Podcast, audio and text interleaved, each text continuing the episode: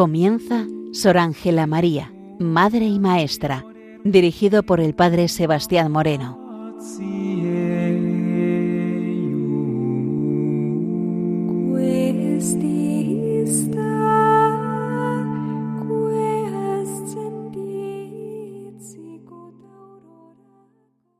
Muy buenos días, nos de Dios.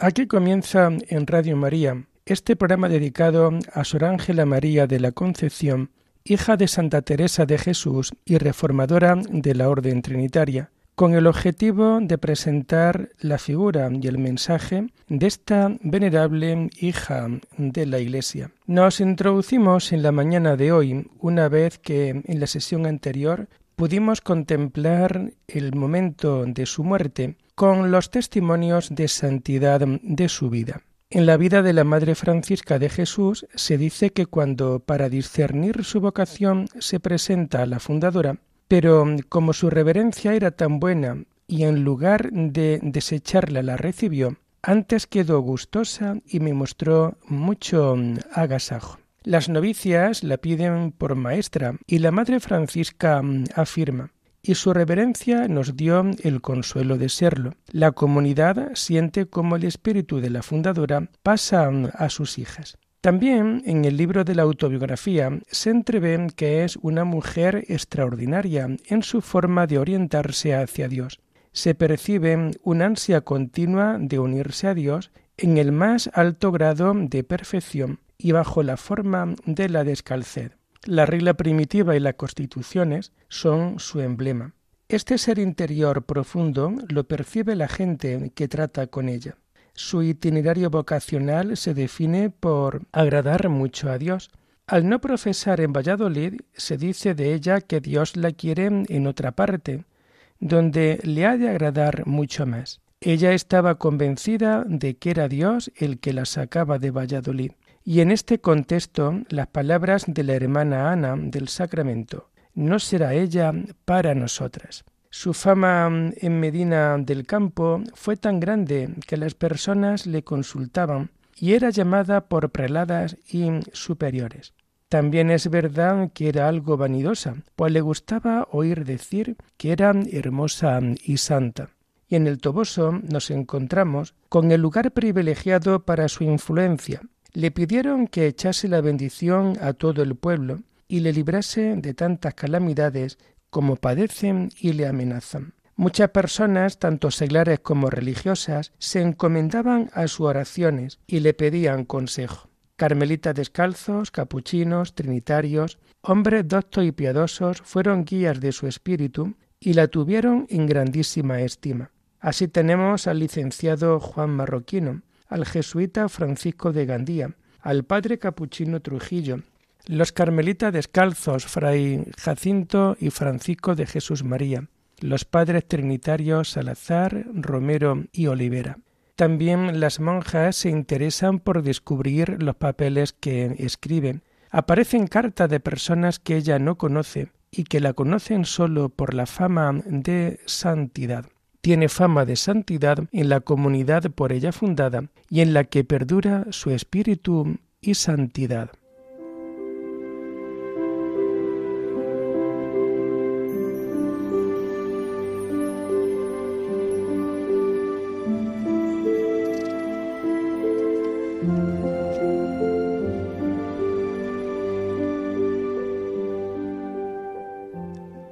Era una mujer con una fuerte inclinación a la descalced. Me parecía que no sería yo calzada, porque el Señor me traía con deseos de mayor perfección. Tenía yo gran devoción con mi madre Santa Teresa. Ángela Tavares tenía un espíritu muy inclinado a la descalced. Desde pequeña le enseñaron a venerar a Santa Teresa de Jesús, quien la acompaña durante toda su vida. Siempre la nombra su madre Santa Teresa. También su hermana Catalina profesó carmelita descalza en Medina del Campo y quien influyó mucho en la infancia de Ángela, pues era nueve años mayor. También su entrada y la toma de hábito en las Carmelitas Descalzas de Valladolid, donde estuvo algo menos de un año y de donde tuvo que salir. Ella tenía un afán de sacrificio y de alcanzar perfección, y cuando funda el convento quiso poner en práctica la máxima perfección de vida. Al fundar el convento, aunque lo hace bajo la dirección de los trinitarios calzados, es consciente de que su reforma es para vivir al máximo la regla primitiva de sus fundadores de la orden, y piensa que la perfecta observancia se llevaría a cabo bajo la jurisdicción y el gobierno de los trinitarios descalzos. Santa Teresa de Jesús es su guía, y así en una carta que se dirige por parte de la comunidad al Papa Inocencio XI, se pide eximir de la jurisdicción a los padres calzados y ponerla bajo los descalzos para buscar máxima observancia y perfección, y que este asunto se ha llevado con suma discreción pues no quería que sus intenciones llegasen a oídos de los calzados. Estos, desde que supieron que había un convento en el Toboso, hicieron todo lo necesario para conseguirlo. Aquí jugó un papel súper importante el padre Olivera, tanto en los inicios como en la trayectoria. Y aun estando la fundación en pañales, es cuando se piden ser eximidas de los calzados y ponerse bajo la jurisdicción de los descalzos. Todo esto se hizo desde la Casa de las Memorias. Y cuando en abril de 1681 la comunidad se instala en el nuevo convento, continúan con los trámites. En agosto de 1681, la comunidad escribe una nueva carta al nuncio del Papa para que el Señor sea servido y sus esposas vivan con el consuelo espiritual que necesitamos todas para caminar a la perfección a que nos obliga nuestro estado. Y así le suplicamos que nos dé el consuelo de que nos separen de esta congregación, aunque santa, de padres calzados, sujetándonos a los padres descalzos. Posteriormente, el nuncio del Papa informa el 11 de septiembre de 1681 lo siguiente. Creo humildemente que se puede asumir la petición de dichas religiosas. A pesar del secreto y de la discreción con el que se actuaba, los calzados se enteraron de toda la situación, por lo que lo detuvieron, derogando todos los documentos. Consiguieron que los descalzos se retiraran de todos los trámites y diligencias para conseguir la jurisdicción, pues a estos también habían recurrido las madres del Toboso. Uno de los calzados más interesados fue el padre Olivera, quien mucho hizo para que el Toboso fuera una realidad. Esta preciosa joya era deseada con gran empeño por los calzados y que mucho le costó. El 20 de febrero de 1683, las madres dan poder al padre Olivera para que se firme el concierto de sujeción con los calzados. Pero después, el 26 de mayo, el definitorio provincial firma el concierto con el padre Olivera como representante de las monjas. Y por último, el 9 de junio de 1683, la comunidad del Toboso ratifica el concierto. El análisis de la concordia entre los calzados y las trinitarias aparece en el poder dado al padre Olivera el 20 de febrero de 1683, en las que había seis condiciones, y entre las últimas se pide que les sean concedidas las constituciones sacadas de la regla primitiva, para la perfección de nuestra reforma y santa recolección. El 26 de mayo de 1683 se les contesta que, habiendo reconocido la monja el error en que podían caer en su pretensión, han hecho súplica para que se sirva de confirmar la regla y constituciones que han de observar. Meses antes del concierto con los calzados, Sor Ángela mostraba su inquietud por la rama descalza. De ella decía el padre Olivera, reconozco el afecto a los descalzos. Si analizamos las cartas que Sor Ángela escribe desde el Toboso, vemos que las que escribe a su hermana Catalina las firma como Recoleta descalza. La primera carta, así, es el 23 de junio de 1685. En muchas cartas firma como descalza. La denominación de Trinitaria Recoleta descalza la utiliza a partir del 23 de abril de 1686. En junio de 1683, la comunidad de El Toboso firmó la sujeción a los calzados. Los años 85 y 86 utilizarán el término de descalzas. De ahí lo que el padre Olivera decía, reconozco el afecto a los descalzos.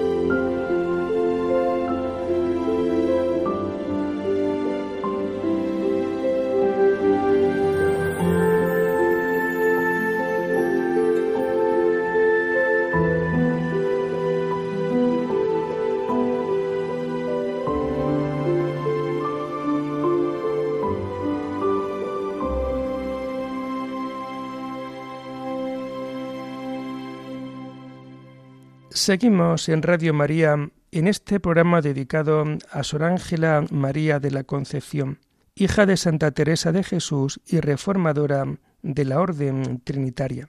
En esta segunda parte del programa intentamos leer y meditar algunos textos tomados de sus escritos.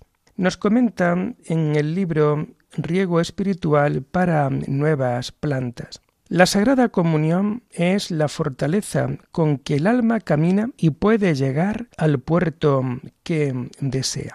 Y nos encontramos ante un tema importante dentro de la vida de Ángela María, como es el tema eucarístico, el tema del sacramento de la Eucaristía, el tema de la comunión. Ella concibe la Sagrada Comunión como la fortaleza que el alma va a necesitar para poder caminar y llegar siempre al puerto que desea.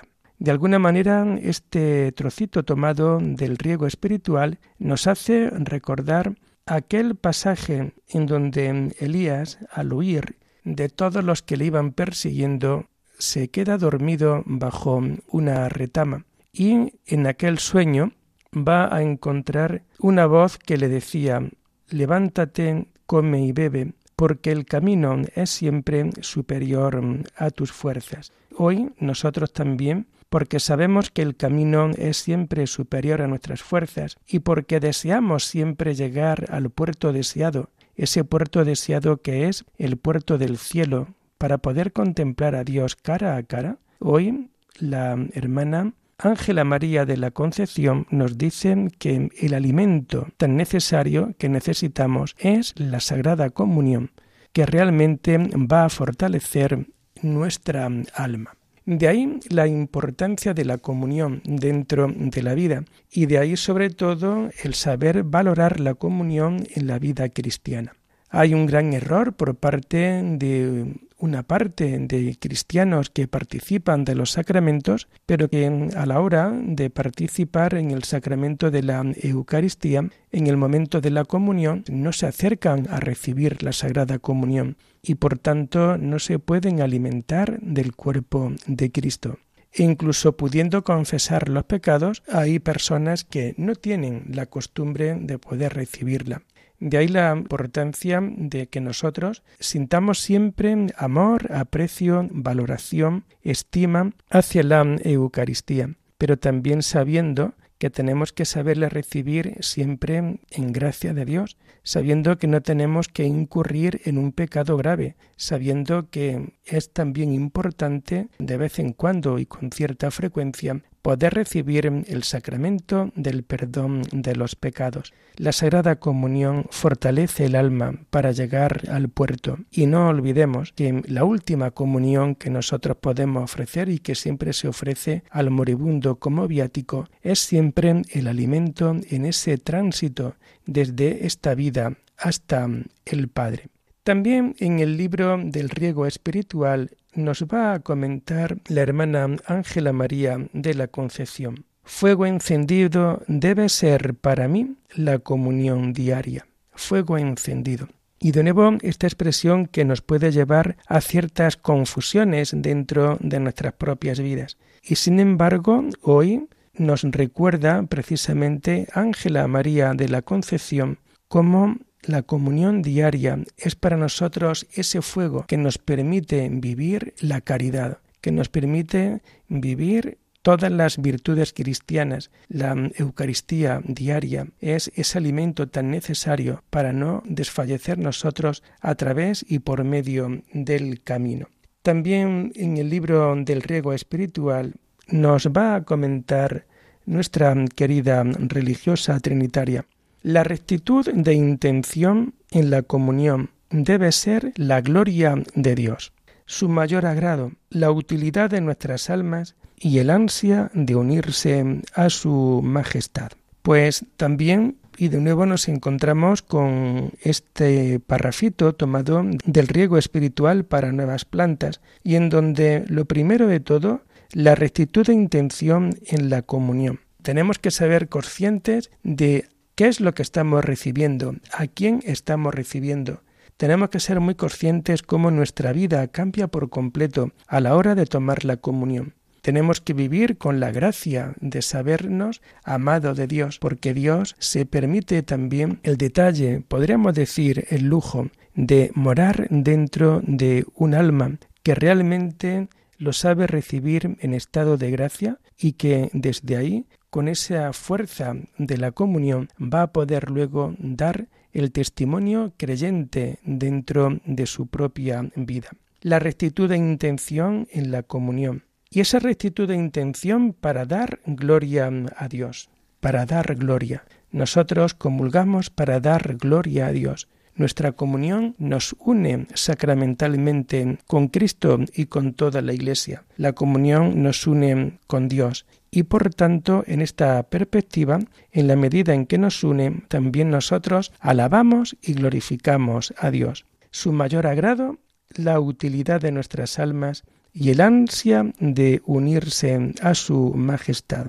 Por tanto, la utilidad de la comunión a nuestras propias almas, porque todo lo que es de Dios realmente alimenta y empapa el interior de la vida de cada uno de nosotros. También nos comenta cómo el ansia de unirse a su majestad y ya la misma palabra, la palabra comunión, nos viene a decir cómo también tiene que haber una unión común entre el alma, el cuerpo que recibe el cuerpo de Cristo con el Señor nosotros a través de la comunión lo que queremos es unirnos de una manera especial al Señor. Nos unimos siempre de una manera especial por medio del sacramento eucarístico. Cuando recibimos la comunión en las debidas condiciones, sin estar en pecado mortal, estando el alma también en estado de gracia.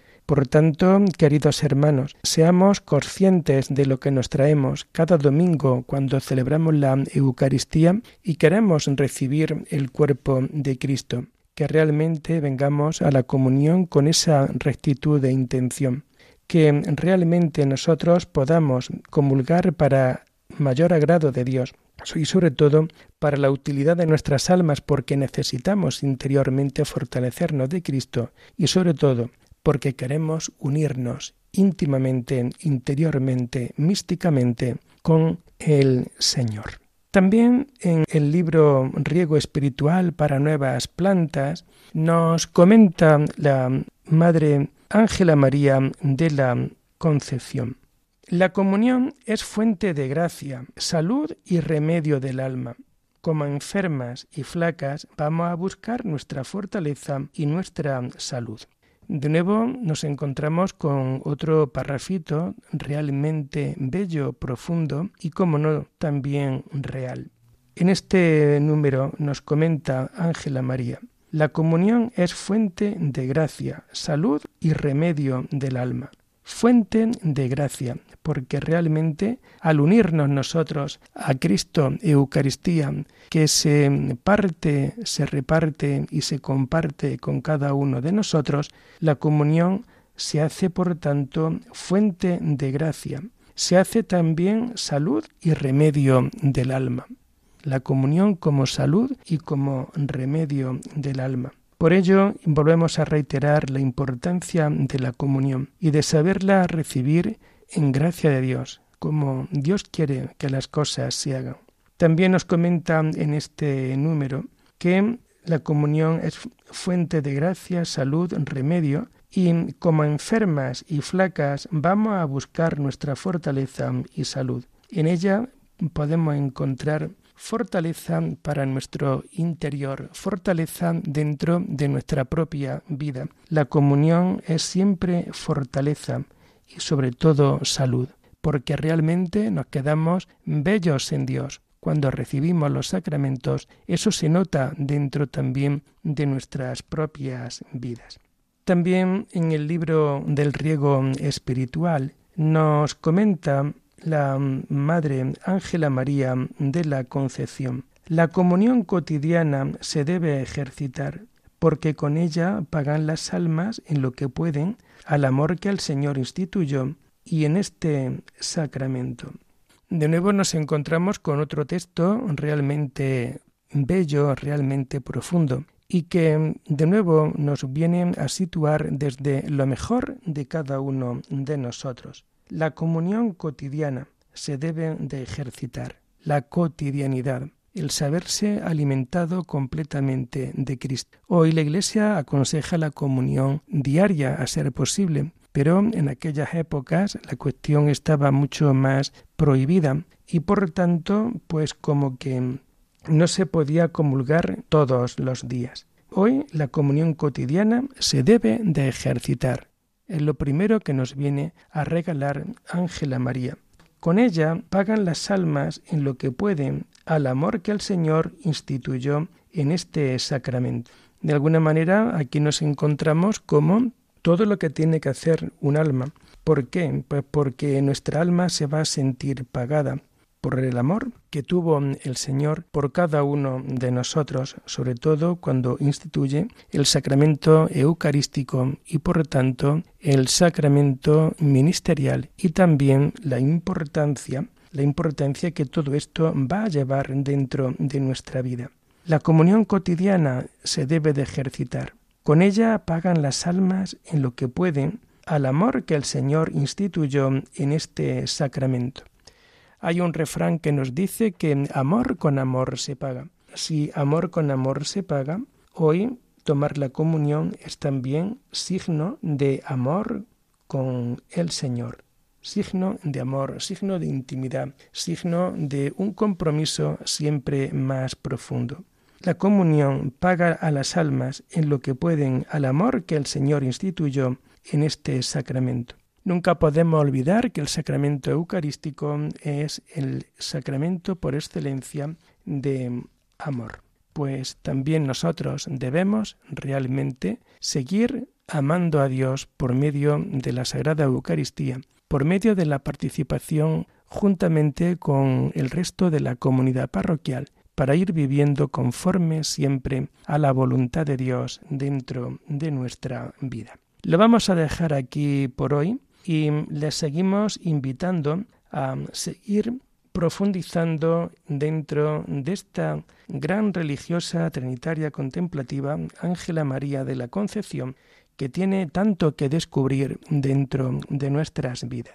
No se olviden de que estamos dentro de la campaña en favor de Radio María y en donde sabemos que nuestra generosidad es lo que hace posible que siga emitiendo la radio de la Virgen. Vayámonos preparando para vivir estos días santos de Navidad, porque realmente el niño Dios va a nacer muy dentro de nuestras vidas. Hasta la semana que viene, si Dios lo quiere, alabada sea la Santísima Trinidad.